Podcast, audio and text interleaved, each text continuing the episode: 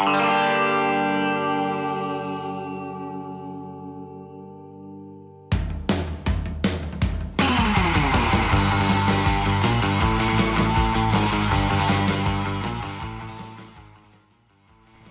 todos bienvenidos a Bushido. En este episodio conversamos con el Chihan Nelson Vidal, séptimo dan de karate. Sensei, ¿cómo está? ¿Cómo, ¿Cómo se encuentra el día de hoy? Bienvenido Bushido. ¿Qué tal? Buenas tardes, un placer estar contigo, y con tus oyentes. Un placer, la verdad, un placer. Muchas gracias por, por pensar en, en mí y bueno, por invitarme a charlar un poquito de karate. Así es. Sensei, Séptimo Dan, ¿hace cuánto empezó su, entrenamiento de karate? Ya por marzo de 1972. Este año cumplí 50 años haciendo esto. 50 años. ¿Cómo fueron sus inicios en, karate? ¿Cómo llegó al dojo, ese primer dojo? ¿Cómo llegué al dojo? Sí. Yo acababa de salir una enfermedad de chiquito, una intoxicación, y que me había agarrado como una artritis, y el médico le había dicho a mi madre que tenía que hacer natación en, un, en, un pueblo, en una ciudad que se llama Burlingame, en Buenos Aires, donde yo iba en bicicleta a un club. Y un día pasó por un lugar y había unos señores gritando ahí. Yo veía una escalera, veía una señora en una ventana. Y me metí a mirar y era la época de Bruce Lee, Kato. y yo miraba. En ese entonces yo era chico para el karate, porque tenía 12 años. Y fue todavía miré, y fue todo día miré y ya no fui más a la pileta y solo miraba y no me des. El sense en ese entonces se llamaba Juan Carlos El Ayman Ale, el turco Ale, era un cinturón azul. Mm. En una época ver un cinturón negro era ver a Dios. Claro. Más o menos, era ver ser, era Dios. Y ahí no había cinturones negros, era ese azul dando la clase, que yo creí que era un cinturón negro, pero era oscuro. Un señor de bigote chamacos, muy alto, y todos muchachos grandes, o señores grandes. Y hasta que un otro señor que estaba ahí, que era unos años, no sé qué se Julito Oliva, Julio Oliva, fue mi amigo hasta que falleció. Me dijo, pibe, ya viniste con tres, cuatro veces, ¿por qué no te ponías a hacer algo acá? Pasa. Y bueno, y así empecé. Y un día me dijo, bueno, tenés que pagar la cuota. Y yo tenía la plata de la pileta, así que como dos meses después tenía que comprar ropa y mi mamá se enteró.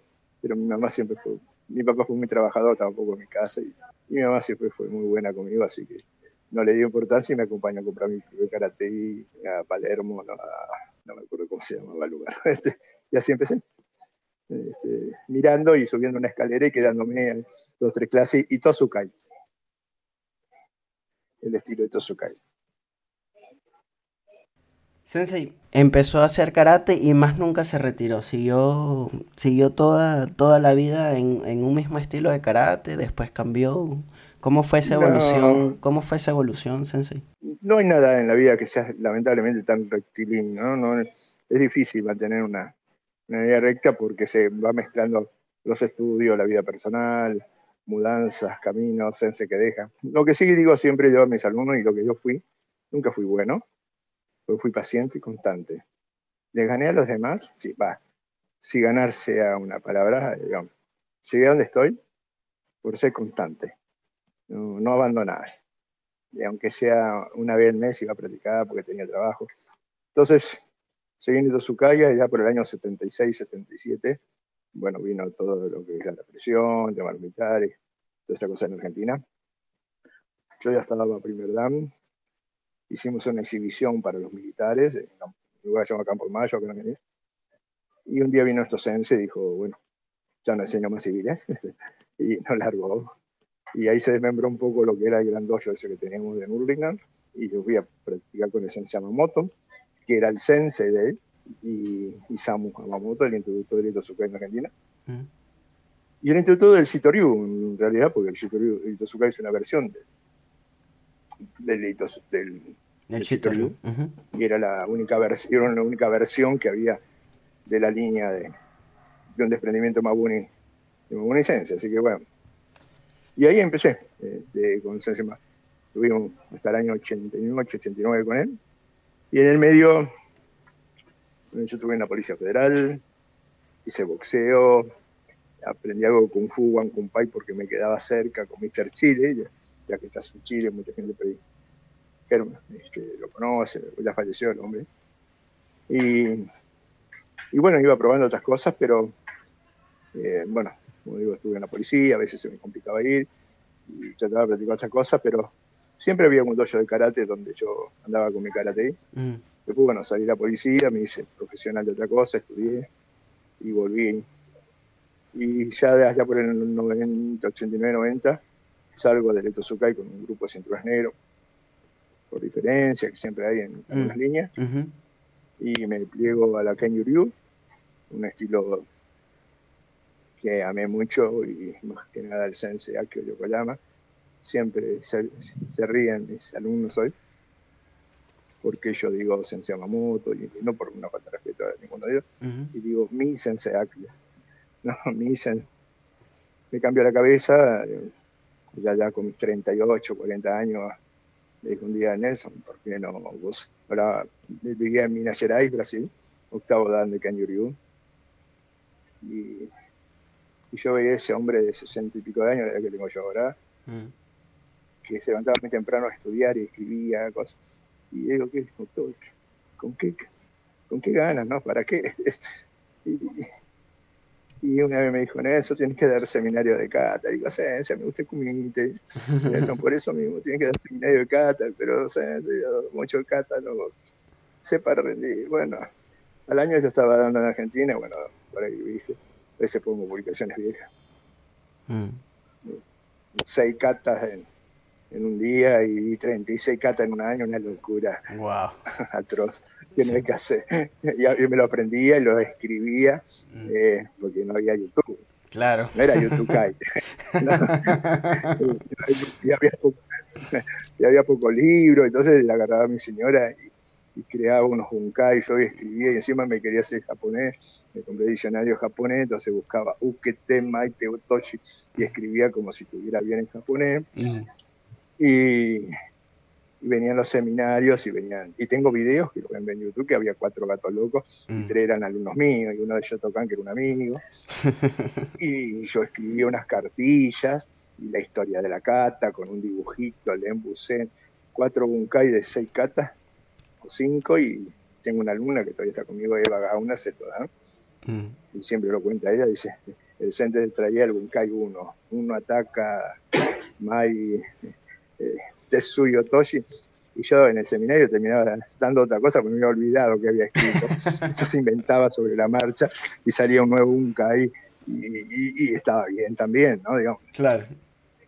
Y así fue al año siguiente dije, no, es una locura, no aprende nada, estamos nueve horas y nos olvidamos todo lo que hicimos, nos olvidamos el cata.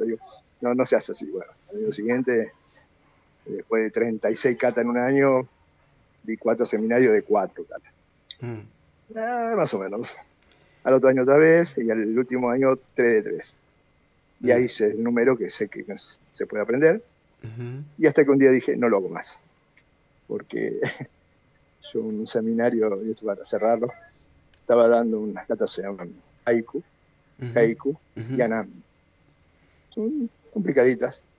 Haiku, haiku, tigre blanco, tigre negro. Y también con la postilla que yo regalaba a todo el que venía, eh, con toda la historia, algún bunkai, todo escrito.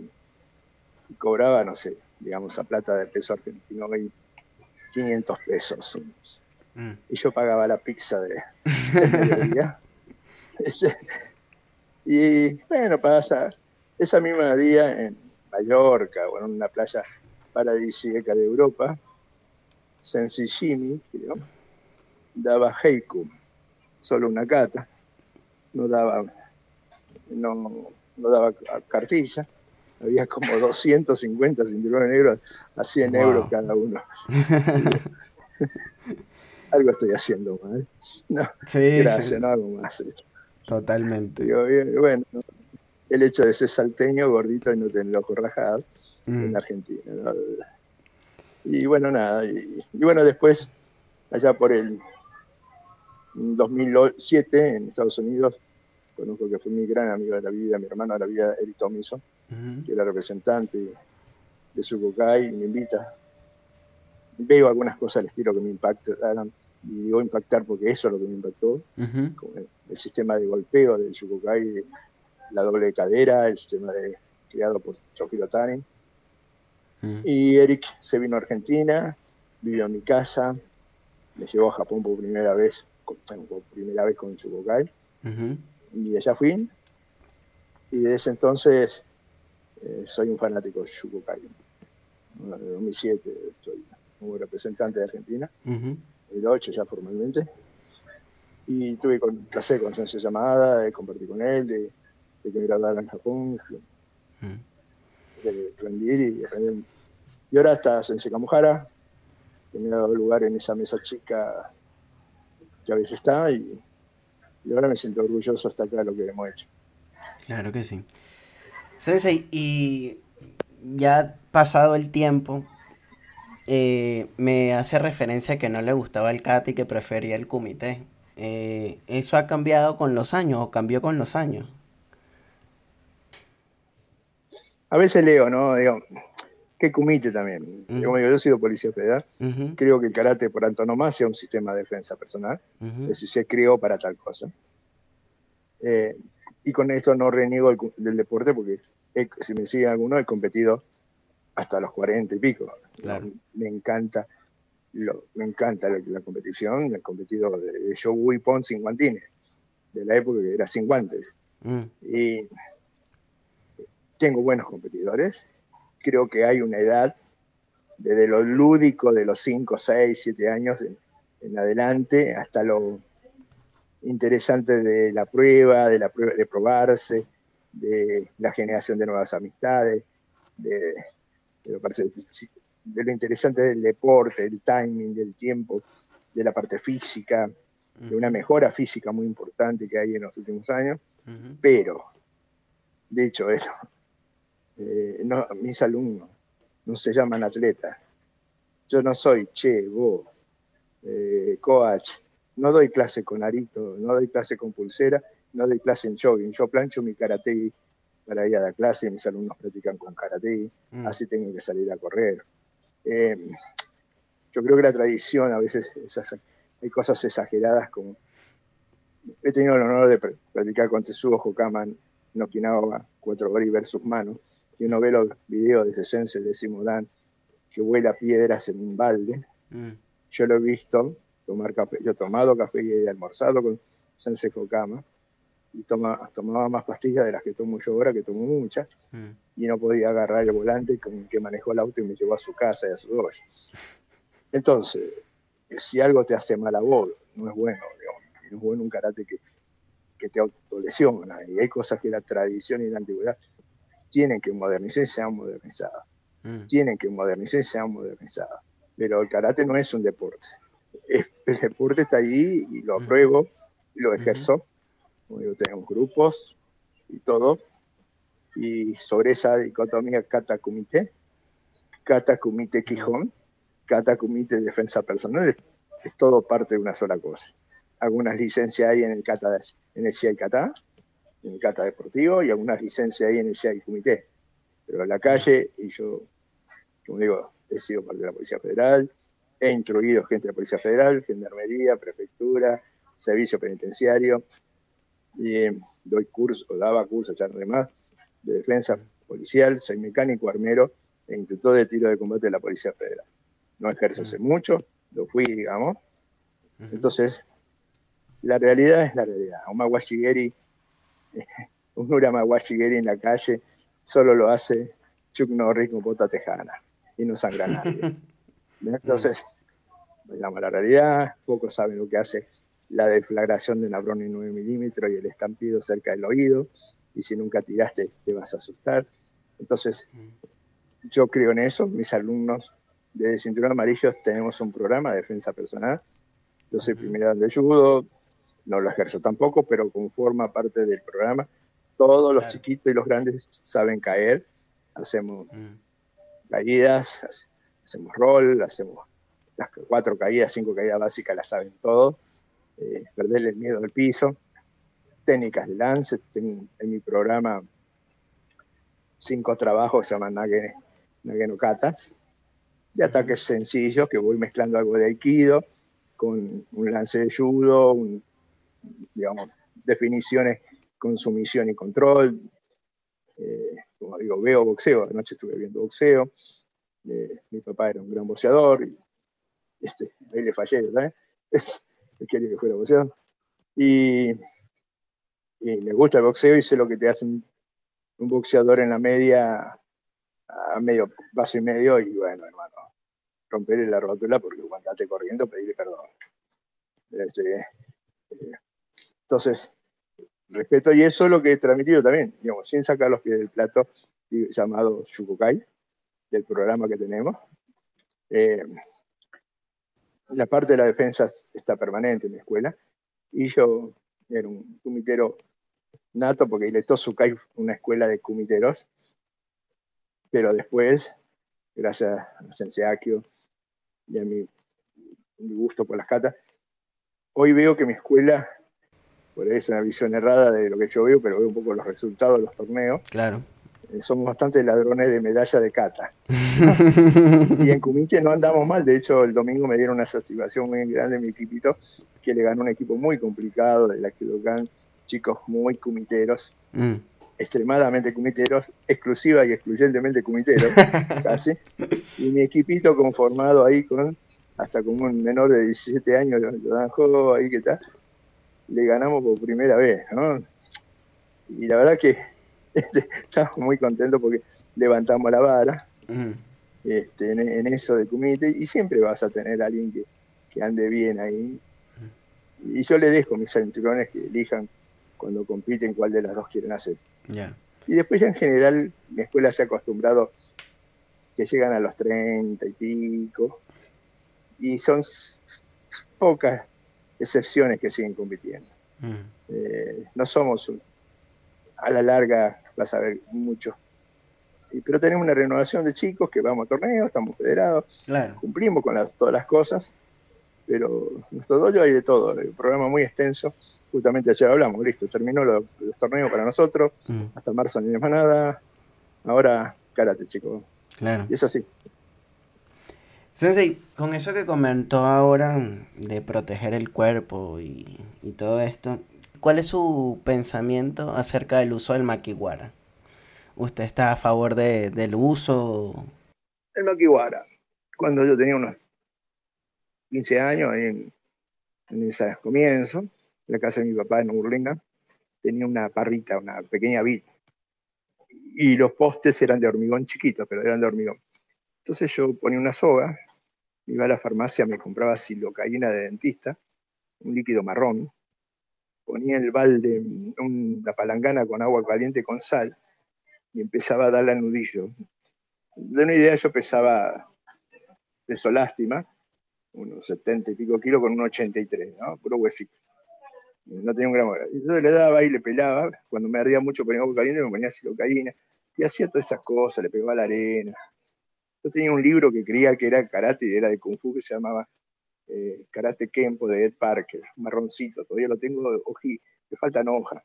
Fue el primer libro que tenía. Entonces yo copiaba y hacía unas, con unas medias, las llenaba de arena y la agarraba, bueno, todas esas tonterías. No tonterías, no, son tonterías, todas esas cosas.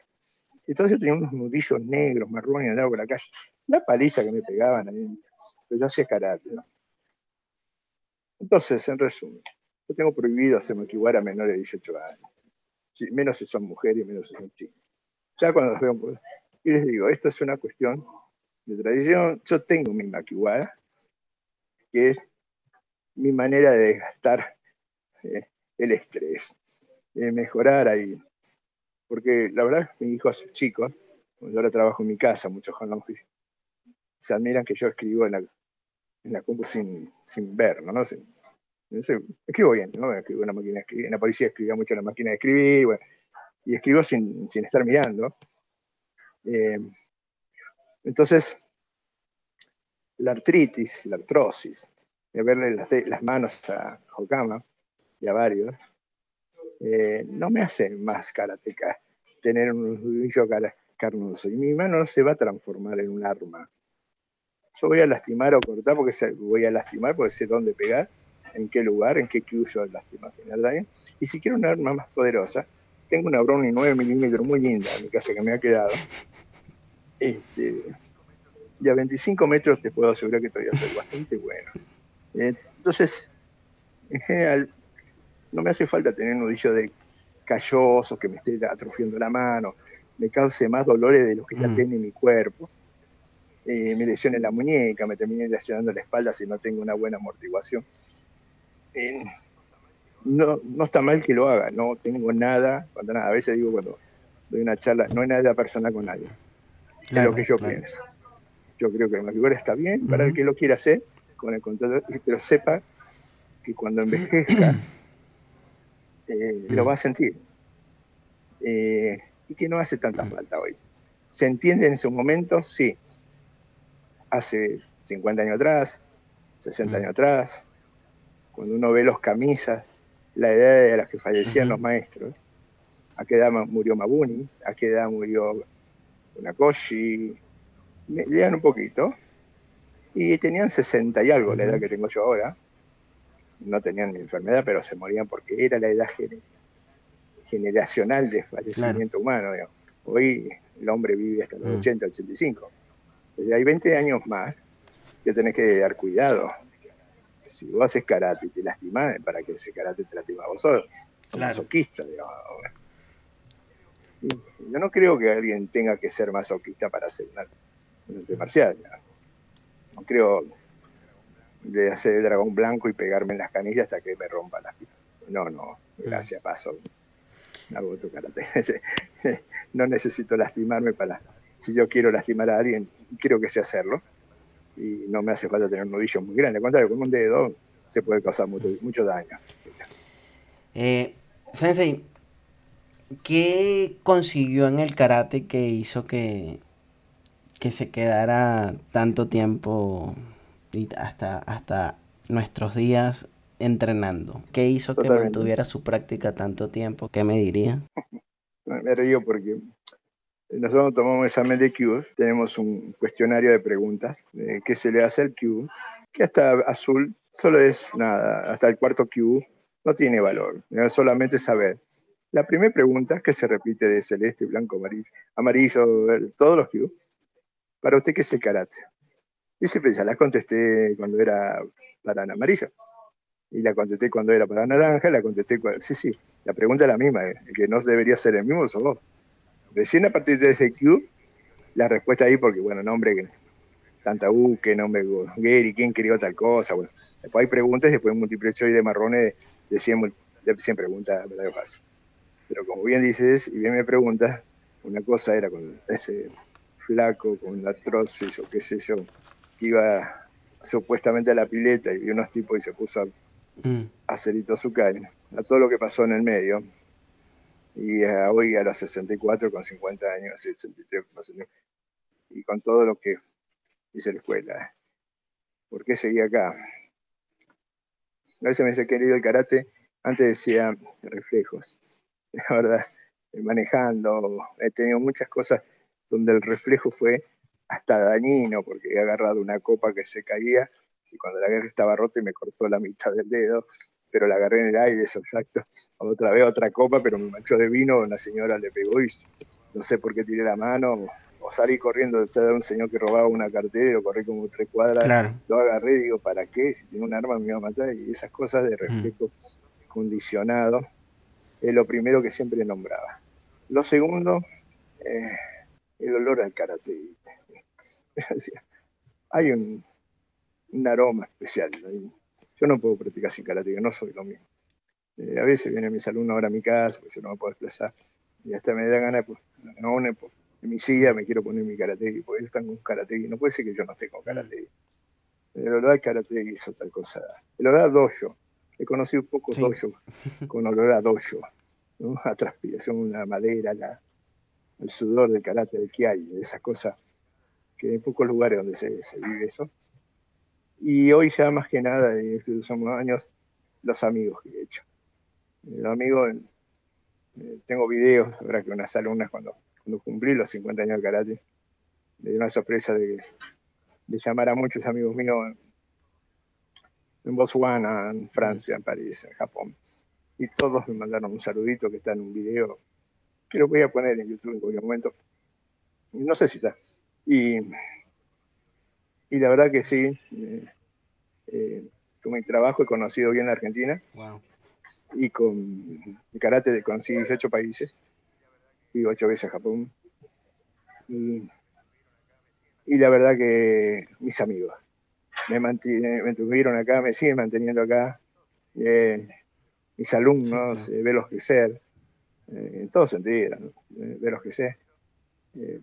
nada, la amistad, el karate, el olor al dojo y los reflejos.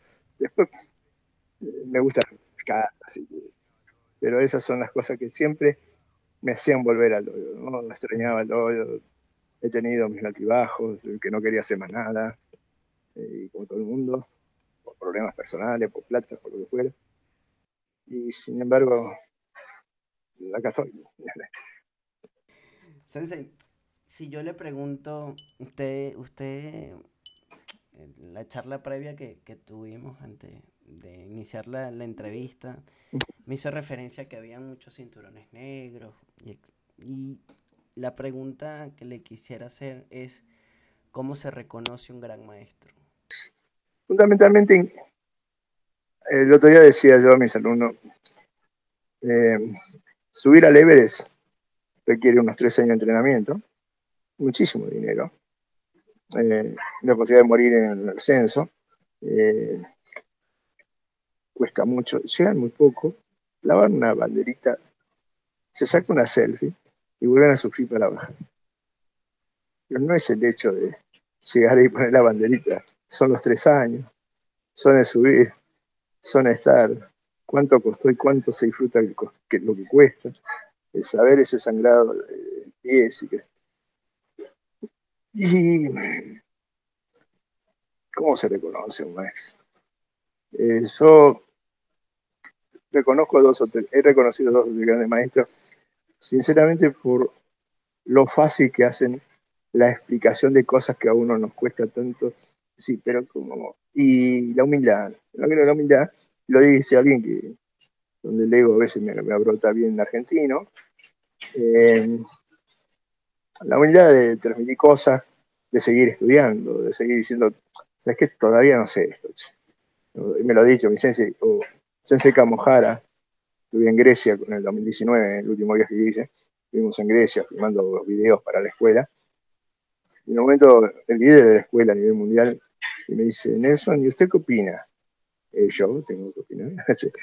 Fue la primera vez en mi vida, ¿eh?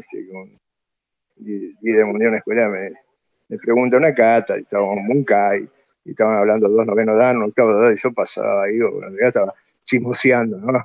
Estaba chismoseando el grupo B que hablaba los punja eso. Este, era Nelson, Nelson San. Esta está acá, Gocho y hijo, me acuerdo. ¿Y usted qué opina? Eh, yo. y eso es una muestra de humildad de un noveno dan. Eh, bueno, usted vaya, haga. no, o que, él, o que, por ejemplo, en ese videíto que le voy a compartir después, porque cuando me saluda, él me saluda con su mujer de Japón, este, por los 50 años míos de karate, qué sé. A veces no, no son cosas técnicas, ¿no? Aprendí un kata, yo me olvido más rápido ahora lo que me fue, estoy olvidando más rápido de lo que los aprendía, digamos.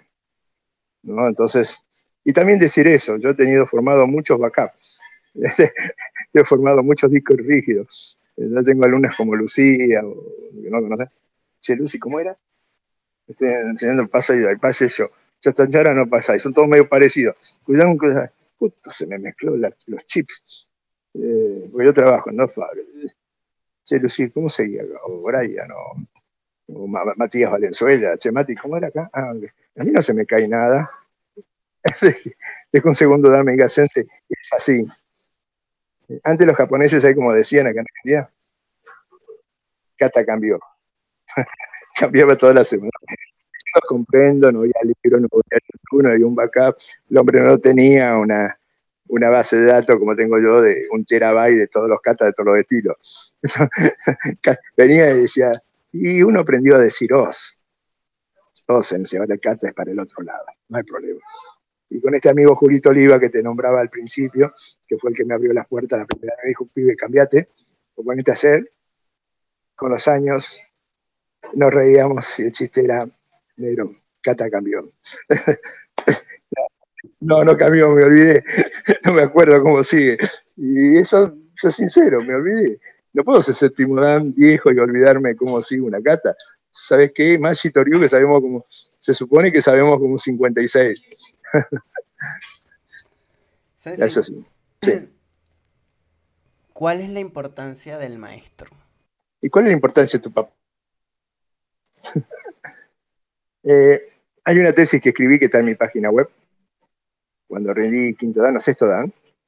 Escribí una tesis que me fue muy difícil explicarle estas dos palabras a, a mi maestro llamada en ese momento. Yo escribí desde la sensediocracia a la podiocracia. Bueno, me inventé dos, dos, que eran los 70, de los 70, donde sense era Dios, literalmente. Yo le hacía más caso, el sense, el turco Ale. Los blancos no hacíamos kumite. Me pescó una vez haciendo kumite, suspendido una semana. Y yo volví llorando, 13 años. Yo, yo, no, lloré toda la semana y practicaba mi canto. Y mi papá me retaba y no me hacía nada. Ya, no me molestaba tanto como que el turco no me dejó ir a practicar una semana. Mm. Pero eso también generó abusos, abusos, nada, normales del ego del sensei maestro que todavía no sabía transmitir y que se, decía, bueno, yo soy el que tengo el saber y que tengo el saber, tengo el poder. Y, y hoy se valora el podio, ¿no? Y la medalla y es el campeón del mundo. Entonces yo traté de escribir lo poco que yo vi, cómo evolucionó, evolucionó, o lo que cada uno lo verá de su lado, desde ese fanatismo al maestro, al exceso de cantidad de cinturones negros, al llegar hoy al fanatismo a la medalla, al podio, al sport karate.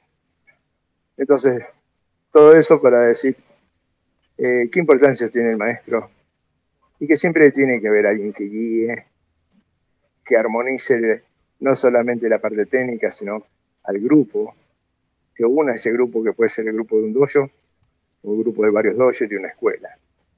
Eh, la figura de un líder es una formado y qué difícil. Eh, no solamente equilibra la parte técnica y debe estar formado y seguirse formando, y yo me he preocupado por hacerlo, sino maneja hoy las variables de las distintas eh, figuras que son de sus sucursales, ¿no? sugerentes de sucursales, donde tengo un ingeniero de 58 años, otro de 60, una sensei que se ha hecho karate y está conmigo más que mi esposa, ya la, la odio tal, de mi segunda Eva, y chicas de la, moderna eh, que hablan con la E, y chicos muy cataquistas y seriecitos, eh, según digo chicos de 28 30 años, digo que son mis hijos, que han empezado conmigo, entonces, como mantengo el equilibrio, no solamente en lo técnico, que eso es fácil, porque lo pongo en un dojo, pego dos gritos y todo tira maguera y la veces que yo quiero. Pero, como personas, el equilibrio en el grupo, eh, ahora se me hizo un, un nuevo en la provincia, donde el chico viene y me dice maestro, máster. Digo, no, sensei, perdóname, amigo, no quiero dar el nombre, perdóname, amigo, somos amigos hace muchos años. Y yo le dije, cuando des el paso, mm. ¿estás seguro? Pues vamos a seguir siendo amigos. Mm. Pero yo voy a pasarse tu sensei, y ahí se va a acabar muchas cosas. Y ahí todavía le está costando, ¿no? Y, y bueno, yo creo que la importancia de un maestro ya no solo radica en el conocimiento de la técnica de la, y del avance técnico de los alumnos, sino en cómo homogeniza ese grupo que, chico grande que tiene y lo mantiene activo, unido y pensando en un solo fin de distinta manera. Sensei, ¿qué piensa de la evolución que ha tenido, digamos, esa época del contacto pleno del karate al karate que se hace hoy en día? Es una evolución, sí. Yo creo que hay que cuidar al competidor. Eh, lo sé, no solamente creo, lo he sufrido porque mis dientes que me los he pagado. Eh, la dentista, yo le digo a mis alumnos, tienen que cuidarse los dientes. ¿No sabes lo que, es, que feo que ir a un hotel y no poder abrir el shampoo? o McDonald's no poder, a poder abrir la mayonesa, la gente que hace esos hachecitos también cuando fui a la dentista, porque tenía dos o tres que estaban ahí flojos históricamente, de, mm. piña, acá de un par de piñas, porque ni siquiera eran Suki, piña me comía, alguna en la calle una vez. Entonces tenía un diente flojo que se, siempre andaba dando vueltas y se movía todo, pero nunca se quería salir. y, bueno, ya la modernidad de la, de la especialización del dentista hace que te sacan una radiografía, cosa que antes no había. te, dolía una muela, te la sacamela, decía, eras re macho. Claro, después te iban quedando agujeros y no sabías que tenías que seguir comiendo el resto de tu vida. Es que te iban a hacer falta. Y mi hijo, una vez el dentista me dijo, ¿usted chocó? no, porque no, no, tiene la, te juro, tiene la encía muy destruida, no le puedo meter estos con tornillos, yo quería pagar algo lindo que se quede fijo ahí y no tengo que sacarme malos cassettes. Dice, no le puedo poner eso, tiene toda la encía destruida. Y le dije, un auto, chocó de auto. No, debo haber chocado con muchas manos mucho tiempo seguido. y bueno, y ahí, la parte de abajo se ha salvado, pero la de arriba tuve que, he tenido que poner unas monedas para tener unos dientes muy menos parecidos a lo que tenía y gracias a Dios existe Corega, dice. Este, y no tengo vergüenza de decirlo porque era realidad. Entonces yo creo, porque antes los bucales eran de plástico duro, mm. más vale que te lo sacaras, mm. y si no usaba bucal no importaba. El inguinal era un plástico, era una tela con un plástico que se movía, era chiquitito, mm. te pegaban de costado, te cortaba la pierna, en eh, una guillotina. Y los guantes, cuando empezaron a ver guantes, eran dos, unas cositas con dos puñitos, dos, te dolía más que lo de la MMA ahora dice son de onza, corta. Yo te agarro con un guante de karate que tengo viejo por ahí tirado amarillo, y te parto la ceja primer suki que te rozo. Este, era otra época. Nadie te iba a hacer un juicio porque te sangraba la nariz. Volvías a tu casa con la nariz con tapones y yo venía con un labio roto. Y la Magdalena, que era mi mamá, decía, jodete, anda a lavarte la boca y la cara y, venía a comer. y se acababa el llanto, yo venía ahí medio dolorido. Y bueno, sí, que le guste celeste, que le cueste, y si no, no vaya más. Y, jodete. esa era mi mamá. Hoy la mamá va y te trae y te hace juicio. Por un lado es eso. Por otro lado está bien, porque al otro día hay que trabajar y uno ya es feo naturalmente, pero encima es feo y, dañado. ¿no? hay que cuidar, hay que cuidar al competidor, me parece bien las protecciones, eh, yo le digo que lo usen, hasta soy proactivo, eh, acá en Argentina, por ejemplo, el inguinal femenino mm. No está obligado y yo sí los obligo porque tiene alguna que tuvo un golpe mm. y les duele lo mismo que a nosotros, y hay, bueno, inguinales Bulls o de otras marcas femeninos, creo que se tienen que cuidar, ¿sí? Es un juego, es y como hemos separado lo que es la defensa personal. Cuando yo enseño defensa personal, advierto. Primero les digo, tienen que palmear cuando les duele. ¿Y por qué les enseño? Porque les voy a hacer doler. Mm. Este, si no duele, estoy mintiendo. Entonces, lo primero que les enseño cuando empiezo una clase de defensa personal, digo, usted cuando duele, tiene que hacer así, porque no va a poder hablar. Dice, ahí no va a mm. poder. ¿Y pero por qué? Porque le voy a hacer doler. Entonces, son dos cosas diferentes. El deporte es el deporte. Creo que está bien que usen protecciones, está bien que se cuiden. No me gusta la OPC, si bien veo, porque me gusta. A mí mientras se peguen, juego a la mancha. ¿Conoce la mancha eso? Correr, mancha. Este, mancha. Yo juego cualquier cosa donde me gusta cualquier deporte de contacto. Pero el OPC es un tipo que está knockout. Un profesional reconoce a alguien que está knockout parado yo sé cuando una persona está nocao, parado, mirándote. Claro. Y que le sigan pegando, le sigan pegando. No, no, ya no me gusta. Ese hombre sale en un boliche y mató a cualquiera. Mm. No, eso no me gusta de la UGC, digamos, o de la UGC o de algunos que estoy viendo también ahora mm. nueva, que no hay. El karate tiene todavía esa grandeza de, de yo a veces digo a las madres, el karate es el único lugar donde, no, no es el único de las marciales, saludamos para pegarnos y saludamos después que nos pegaron. No digo, después que, después que nos pegamos lo saludamos igual al otro. Lo odiamos, pero lo saludamos. Sensei, su parecer acerca de practicar varios artes marciales al mismo tiempo? ¿O usted son de las personas que opina que si uno estudia karate, estudia karate? Eh, creo que en el primer tiempo estudia lo que quieras, pero hace una base. Tenga la edad que tengas por lo menos hace cinco o seis años, de karate, taekwondo, boxeo, chudo. Arma tu base Y, de ahí suma cosas. Yo, porque, porque cuando vos querías hacer todo junto, siendo joven, me ha pasado con algunos chicos que han venido de muy buenas aptitudes físicas y deportivas. Entonces venían, hacían karate conmigo, hacían el jiu y en definitiva, sos un mamarracho que no haces nada. Vos venís conmigo y te paras como boceador, eh, y hace, querés hacer una técnica de jiu y resulta que el alumno mío levanta una rolleta y no queda. ¿Qué pasó? Porque todavía no tenés ni asumido la técnica de jiu lance, no sabés defenderte de una, un, Isageri. Entonces, despacio. Eh, te juro, la primera palabra que yo le enseño, te lo dije recién, paciencia. Eh, y querés ser un peleador, querés aprender a pelear, te doy el mejor método que existe. De la cancha de Boca, la tribuna, la popular, cuando juega con River y grita el gol de River. Y listo. anda tres, cuatro veces, o aprende a pelear o te van a venir a buscar en ambulancia. Entonces, no, no, digamos, hay mucha zaraza, perdón la palabra, no sé, ¿entendés? Zaraza, mucho verso, mucho cautivar chicos y todos quieren ser ya, ganar miles de millones de dólares en la UFC y aprender un poco. Y vos ves los que hay tipos que no saben patear ni pararse. Mm. ¿Querés hacer varios artes marciales? ¡Wow! ¡Qué bueno! Yo llevo 40, 40 y soy apenas a mí se lo primer dan de judo.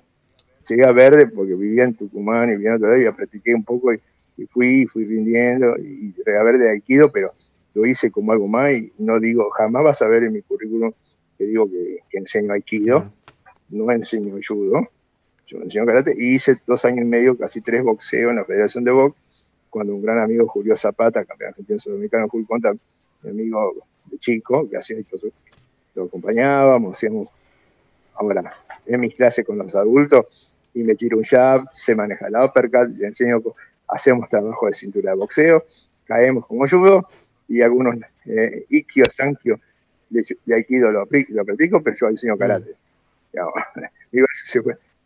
es mi manera de ver. Si vos podés hacerlo y ser séptimo dan de karate, sexto dan de yoga, quinto dan de aquí, octavo dan de chang noveno dan de cosmo, y todo lo y tenés 40 años, wow, ¿Dónde, ¿Dónde te firmo? Sos mi ídolo. Conozco varios. Mm. Conozco varios. Y después ves un videíto de ese señor y no cierra el puño, no se mm. Es lo que hay. yo no lo haría. Hay pibes que me dicen, digo, mira, haz lo que quieras, no vengas más, karate. No vengas más. Mm. ¿Qué te gusta, la, eh, no sé, Seguí con jiu Cuando estés bien y te falte pie, ponete a practicar taekwondo o venir a practicar patada de karate. O practicar karate con nosotros. Pero ya sabes y vas a poder separar y decir, bueno, en una clase me pago un karate, aprender kata, aprender otra cosa y vas a misturar bien. Ahora, la vida, y que no trabajas, no estudias, no tenés novia, no mm. Bueno, qué suerte, ¿no? Y bueno, si podías hacer cuatro horas, cuatro horas de aquello, cuatro horas todos los días, aparte de ser millonario, sos un sortudo, y vas a hacer seguramente en tres artes marciales, a los 30, 40 años vas a tener una expertise interesante. Pero, ah, muchas alas. Sensei, ¿cómo ve usted la, la preservación de la técnica, porque, digamos, yo siento que una, una de las cosas que, más me, preocupa, digamos, o me llama la atención de las artes marciales es que eh, uno ve personas que llegan a un dojo, quieren aprender rápido, eh, toda la velocidad mm. de un video de YouTube y, creo que eso va como en eh, en desmero del, de las artes marciales. Entonces, eh, no quisiera saber cuál es su opinión al, respecto. Mm. primero, creo que tiene que ver con el que enseña, ¿no? Eh, ¿Qué necesidad económica tiene ese señor que está en ese dojo, en ese jam? Mm. a veces digo, gracias a Dios, y a veces digo, me hubiera gustado vivir en el karate pero no del karate, que el karate me ayudara a vivir económicamente y no tener que trabajar en otra cosa como he trabajado y tener una familia y todo. hay gente que lo ha podido hacer, la verdad que los envío totalmente. Eh, pero el hecho de no vivir el karate me ha permitido decir, primero, no tengo cinturones negros menor de 18 años. Eso ya te pone un margen de práctica bastante extenso. Mm. Por eso vuelvo a lo que te dije tres veces. Lo primero que reciben mis alumnos acá, aparte de esta cara fea, es una notita, bienvenida, donde se resaltan tres palabras. Paciencia, constancia, perseverancia. Acá hay que ser paciente. Yo no regalo cinturones negros. ¿Querés rápido? Tengo alguna caja lado mío donde estoy hablando ahora. Te vende uno, andate y anda por la calle con cinturón negro. Mm. Eh, perdón. Alarma de un remedio. Eh, yo no. Entonces, esta gente que viene a aprender rápido, todos quieren las cosas rápidas ahora en la vida. Pero te puedo asegurar que si uno lo habla bien y le dice, acá es así, nosotros, la mayoría de la gente se queda. La mayoría de la gente acepta que, su hijo o que él, mínimamente un adulto acá va a estar cinco años con suerte practicando bastante bien para ser cinturón negro. Ahora, ¿qué viene a aprender? ¿Qué viene a buscar? ¿Ser cinturón negro o aprender karate? Mm. ¿Cuál es la búsqueda? no, vengo a aprender karate. Entonces, ¿qué aprende? Tranquilo, ya va a llegar.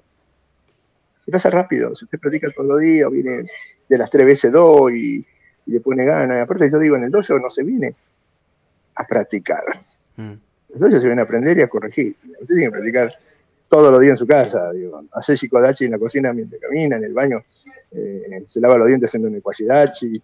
Eh, no, no, viene mejor, practica, aprende en el dojo, pero cuando lo toman así, la verdad que se te van, y bueno, por ahí tengo mi escuela chica comparada con otra, porque tenemos esa manera de transmitir que lo podés, lo podés ver vos muchas imágenes de mi Facebook, si encontrás un dron negro mío, de 18 años, hoy ahora va a rendir ahora el chico que lleva de los 5 años practicando, se llama Lucaranda. Mm. Este, y lo ven y no parece, 17 eh, años. Da las clases, colabora en las clases, compite en equipos más adultos, pero se la aguantó. Capaz que otros no se aguantaron y son los que hoy no están, no sé si fue por eso. Nunca les pregunté si fue por eso. La verdad que no me interesaría si fue por eso. Mm. No tuvieron paciencia, no tuvieron el mensaje. Mm. Así que no, creo que sí, pero pasan todas las actividades. Todos quieren ser algo rápido ya, fácil, este, que, le dé, que alguien les dé. Eh, el mérito sea desmerituado. Mm, la palabra mérito ya no, no, tiene valor y, y, en contrario se la ataca como que ser está malo tener la validez del que, el que más se esfuerza. No, señores, el que más se esfuerza tiene que ser recompensado, el que más practica, el que, el que estudia más. No somos lo mismo. Mm. Si no, seríamos todos conejos comiendo zanahoria, ¿no? Mm. Yo, pienso así, a algunos les molesta, pero bueno, es lo que yo pienso. Sensei, si alguien quisiera practicar karate en la escuela que usted dirige, cuál es, dónde se tiene que comunicar, dónde puede conseguir más información. Nosotros tenemos, bueno, mi mail es onbudocho, un n, onbudocho, todo junto, arroba. Eh, bueno, el teléfono es este. Y después tenemos las redes, ahí estoy con varios Facebook, Instagram. está la página web shukukai.com.ar que también pueden mandar ahí, eh, donde hay, la hago yo, te digo, la mantengo yo mm. así. estoy viendo a quién delegar el, WordPress de la página, para que la siga, por eso está actualizada. Eh, yo personalmente hago las cargas de las cosas, y la manejo. Eh, no porque quiero, sino porque nadie más no puedo todavía encontrar a alguien que se haga cargo. Pero um, ar y si quieren ver algo más del estilo a nivel mundial, sukokai-del medio word.net. Y ahí si buscan responsables de países van a ver que estoy ahí yo cuando hice en mi casa, mi foto, una foto de distintos países. Y esa es. Y en Chile eh, nosotros nos representa, eh, eh, bueno, logré un amigo que me, escribió en su momento, lo llevé a Japón, mm. el Sensei Yarsun, de Chile. este, que tiene dos dojos y, y bueno, el Quinto Land, me está representando en Chile. Y en Brasil ahora estamos con otro muchacho trabajando. En Estados Unidos tenemos una filial, bueno, que no es mía, sino de la organización, Michael Berbois, que es estudiante, y en Canadá también. Y posiblemente tal vez en México, todavía algo que ha pasado este fin de semana. Y, después, bueno, Europa. Europa, Yucucay es europeo, ¿no? Eh, esto de la distancia que hablamos. Mm. Pero bueno, eh, digamos, soy un fracaso como difusor sudamericano. Este, la economía es muy difícil y Sudamérica es muy grande, ¿no?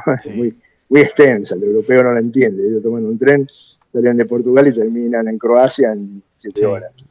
Y en, siete, horas no llegué a Tucumán. este, entonces, eh, eso también complica a veces la difusión. Y bueno, por otro lado, el chiste que te decía, no sé si estábamos grabando, eh, yo soy un, meramente un sensei medio gordito, salteño y no tengo los ojos rajados. eso también, más allá de todos los diplomas y Shihan Kyoshi que me, mm. que me han dado y las graduaciones y, el respeto que mucha gente y la verdad el cariño que he visto estos últimos meses conmigo por el tema de mi enfermedad y, que sé que es verdad. Eh, el ego argentino es complicado. Digo argentino porque vivo acá y seguramente no te vas a ver. Pero bueno, estamos, hemos hecho cosas. Eso Claro que sí. Sensei, eh, estoy muy agradecido de que nos haya atendido la llamada y desde ya eh, le digo que lo voy a volver a llamar para otro episodio porque me parece muy interesante sus posiciones y sus ideas y los conceptos que, ha compartido con nosotros. Así que le extiendo la invitación. Bueno, te agradezco mucho. Y bueno, será para una próxima oportunidad. ¿Sí? Le mando un gran abrazo. te agradezco mucho. Mándame para escucharlo a ver qué, cómo se ve, cómo se siente de este otro lado. Seguro que sí, seguro que sí. y bueno, gracias por pensar a mí. La verdad que eh, yo no sabía que era, perdóname, acá sí nace el viejo. Le digo, bueno, che, ¿qué es un podcast? Estoy un ratito explicándome, digo, pero me tengo que bañar, algo, está, todo bien así. Este, no, no, va a salir una radio. Ah, bueno. Este, no, maravilloso. Mm, pero seguro, ¿no? Muchísimas gracias. Bueno, un placer, amigo. muy bien. Gracias por. Un gran abrazo. Y estuvieron lindos los anteriores, estuve escuchando. Seguro. Gran abrazo, ¿eh? que sigas muy bien. Hasta luego. Hasta aquí la conversación con el sensei Nelson Vidal. Gracias por acompañarnos. Será hasta una próxima oportunidad. El próximo domingo tendremos una nueva conversación con otro artista marcial. Si te gustó, dale like, comparte y comenta.